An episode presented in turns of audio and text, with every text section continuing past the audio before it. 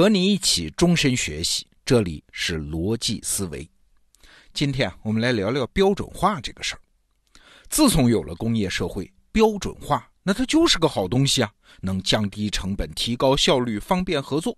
比如说，麦当劳餐厅之所以在全世界能做那么大，不是因为它有多好吃啊，而是因为标准化。顾客心里很清楚的，推开全世界任何一家麦当劳餐厅的门，里面的汉堡包、炸鸡块、炸薯条，吃起来的味道都差不多啊。消费者选它就是因为靠谱，因为保险。那怎么能做到标准化呢？一百多年来的工业社会，那是有基本经验的。从最早提出标准化生产的泰勒制，到麦当劳的员工手册。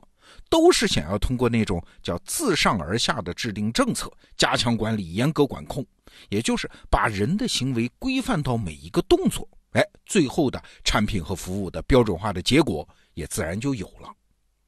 我给你念几条麦当劳员工的操作手册，你感受一下啊。比如说，可口可乐的温度必须保持在摄氏四度，使用的牛肉饼成分比例必须是百分之八十三的牛肩肉和百分之十七的五花肉。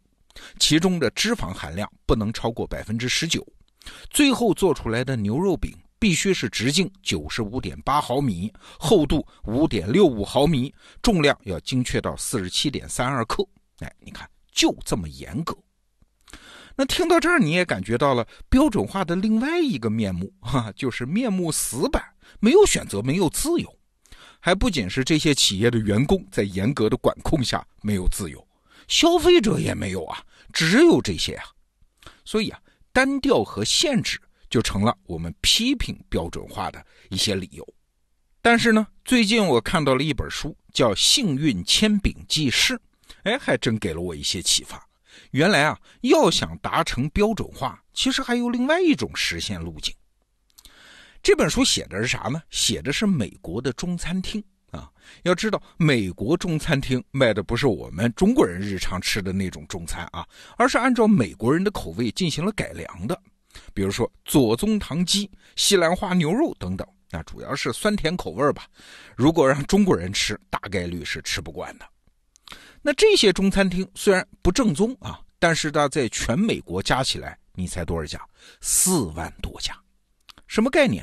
我们熟悉的快餐三巨头就是麦当劳、汉堡王和肯德基，加起来都没有四万家呀。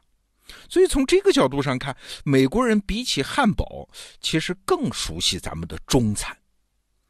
那这四万多家中餐厅当中，有像麦当劳一样的连锁企业吗？哎，也有，有一个叫做熊猫快餐的品牌就很出名，它在全美国有两千多家连锁店，也算是大企业了。但是两千家这个数字和四万家这个总数一比，哎，它也不是主流。那剩下来的主流中餐厅什么样呢？哎，基本都是夫妻老婆店，互相之间没有什么连锁关系啊，是分散的。那整个美国的中餐厅啊，无论是西北部的西雅图，还是东南角的佛罗里达，他们的室内装潢设计、提供的菜品，甚至是服务的那个流程，几乎是一模一样。哎，我还真在美国吃了各种各样的中餐厅，确实有这样的感觉，很统一。美国的货车司机在跑长途的时候，最喜欢吃的东西就是中餐。哎，主要的原因其实和大家爱吃麦当劳差不多，就是中餐厅提供的饭菜它比较保险、比较靠谱、比较一致，无论在哪个城市吃到的菜口味差不多。那奇怪的事就来了啊！刚才这一段你是不是听着挺耳熟啊？麦当劳就是这样。但是麦当劳这样的连锁企业，它做到这个境界，是每年要花费无数的金钱在迭代标准、严格管理生产流程，才能够实现的标准化呀。而美国的中餐厅呢，不仅没有一个总部来制定标准啊，甚至彼此之间都没有什么联系。那奇怪，他们怎么也能实现标准化呢？那我们如果把麦当劳那种我们称之为叫纵向标准化。哎，就是靠自上而下的高强度的管理实现的标准化。那中餐馆的标准化，哎，我们也许就可以称之为叫横向标准化。为什么？因为它是靠社会网络横向推动来实现的。这话怎么讲啊？美国的中餐厅虽然看起来非常松散，但是有一样东西不松散，什么呀？就是他们的背后有着一张同样的供应商网络。这些供应商网络为顾客，比如说提供袋装酱油啊，小袋装很不起眼，但是你知道这些袋装酱油全部来自于美国新泽西州的一家工厂。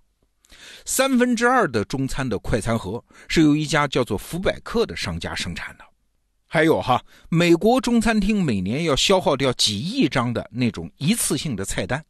东部呢是由纽约的几家印刷厂承包，西部是归洛杉矶的几家印刷厂承包啊。这各种细节其实背后都是统一的供应商。你看，供应商一致，社会网络一致，美国中餐厅最后呈现出来的样子，它可不就是差不多吗？再给你说个故事啊，你就知道这种通过社会网络建立起来的标准化有多强大了。话说，二零零五年的时候。美国有一家彩票公司开奖，发现中二等奖的人人数达到一百一十人，这很意外啊，因为超过预计人数四十倍。这些中奖的人呢，一共拿走了两千万美元啊！这家彩票公司那天是差点破产。那当然就专门有人去调查，奇怪啊，这不正常啊，看看是不是有人暗中操纵。结果呢？发现中奖者分散在全国各地，彼此之间不认识，找不到任何联系啊！他们购买的彩票也都来自于不同的售票点，不可能互相串通，而且所有的号码都是自选的，也就是不存在机器故障的情况。所以你看，很神秘吧？这背后一定有某种神秘的力量在操纵。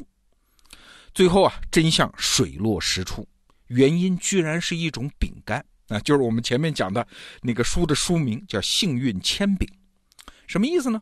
美国中餐厅有一个风俗，在顾客消费之后会赠送一种叫做“幸运铅饼”的饼干啊。这种饼干当中呢，会加一张小纸条，上面有一句吉利话，还有一串幸运数字。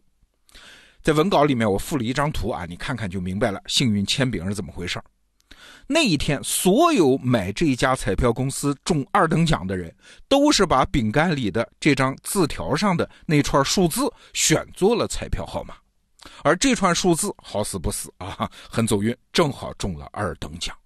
而这些饼干呢，都是由布鲁克林的一家公司生产的。所以你看，社会网络带来的餐饮业食品的横向标准化，它居然能够造成这样的社会影响。我再举几个中国人熟悉的例子，你就明白了啊。这几年在中国，不知道你有没有感受到，经常会突然之间一种美食一下子在全国流行起来，成为网红。比如说小龙虾，还有脏脏包、奶茶等等。而且这还不是一家店占领了全国市场，而是一堆叫着不同的名字、打着各种旗号的小店。他们做出来的东西呢，吃起来差别也不大。那难道是这些店的店主串通好了吗？或者是中国消费者用户的口味突然间有这么个潮流或者统一起来了吗？当然不是。这些网红食品的崛起，其实也是因为供应商网络。那比如说，据说啊，全国六成的小龙虾是来自于湖北的一个县，叫监利县。再比如说，前几年流行的黄焖鸡米饭啊，调味料大多数来自于济南。酸菜鱼当中用的鱼片的巴沙鱼，进口地都是越南。有一位餐饮业的朋友就跟我讲，他说：“哎，你说为什么黄焖鸡米饭能够到处都是呢？原因有两点。首先，鸡肉作为一种食材，它没有什么特殊的味道，做成菜它没有什么存在感啊，所以调料什么味道它就什么味道，方便各家餐馆做创新啊，所以鸡肉很受欢迎。”更重要的是第二点，就是鸡肉的供应链是超级稳定，可以扩张成很大的规模，而且价格波动很小。你听说过猪肉价格不稳定，国家还要补贴养猪户？但是你什么时候听说过国家补贴养鸡场嘞？啊，就算是遇到什么天灾，鸡全死光了，养鸡嘛，几周就可以再出来。所以你看到满大街的黄焖鸡米饭。这其实不是什么用户的选择，也不是商家的选择，这是供应链成熟带来的横向标准化效应。那对比一下啊，你会发现，今天我们讲了两种标准化：纵向标准化、横向标准化。和以前我们熟悉的工业时代的标志，就是纵向标准化，就是麦当劳那种标准化，跟它相比，我们今天讲的横向标准化要良性的多。它既没有什么强制色彩。也不需要高昂的培训和管理成本，还允许各个社会节点自由的创新，但是同样达到了效率高、成本低的标准化效果。那如果我们再放宽一下视野呢？你会发现，之所以以前有纵向标准化，其实是因为当年的横向标准化的社会条件不成熟。也就是说，当供应商网络还不发达的时候，企业没办法，他被迫只好在内部自上而下建立起了一套内部标准，强制性的达到了一致性。而我们呢，今天生活在一个社会网络更加成熟的时代，纵向的强制就变成了横向的合作，哈哈，标准化带来的副作用，哎，在我们今天也终于有了解药啊。好，这个话题我们就先聊到这儿。逻辑思维，明天见。